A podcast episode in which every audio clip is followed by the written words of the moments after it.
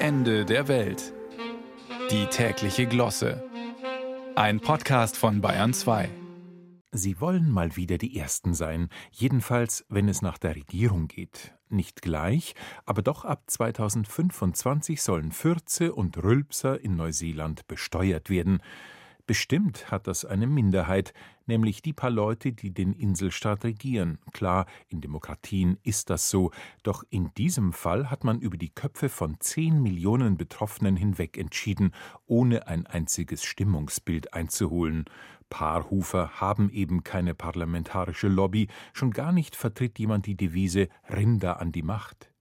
Die klimaschädlichen Emissionen der Kühe, in erster Linie Methangas, das den Mägen und Därmen der Wiederkäuer entströmt, will man deutlich reduzieren so dass neuseeländische Landwirte nicht nur die Besten der Welt sind, sondern darüber hinaus auch die Besten für die Welt, wie es Premierministerin Ardern formulierte. Dass sie fortschrittlich sind, haben die Kiwis längst bewiesen, beispielsweise als es um das Wahlrecht für Frauen ging. 1893 waren sie der restlichen Welt damit weit voraus. Es gibt in den wissenschaftlichen Fakultäten rund um den Globus sehr unterschiedliche Bewertungen, welchen Anteil denn abgehende Blähungen und das relaxte Aufstoßen der Hornträger am Klimawandel haben. Je nach Expertenmeinung geht das von einstelligen Prozentzahlen bis fast zu einem Viertel. Mut macht da pessimistischeren Gemütern unsere EU-Kommissionspräsidentin. Auf der UN-Klimakonferenz in Glasgow letzten November erklärte sie gewohnt gestenreich und mit einer zwingenden Metaphorik, Methan sei so etwas wie eine Frucht, die am tiefsten am Baum hängt.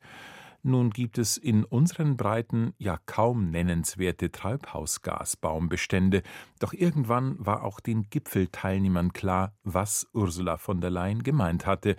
Methan, ein Brandbeschleuniger der Klimakrise, sei leichter und schneller zu reduzieren als das viel populärere CO2. Wie Neuseeland das händeln will mit einer Steuer auf bovine Flatulenzen, ist noch nicht raus. 2003 gab es in Down Under schon mal einen Anlauf für dieses Gesetz. Als Furzsteuer verhöhnt, löste es sich aber schnell in Luft auf.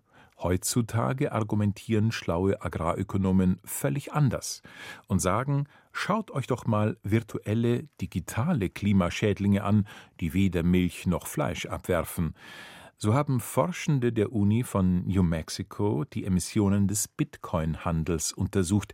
Dieses unsichtbare Gewerbe blies 2016 noch eine knappe Tonne CO2 raus pro Coin.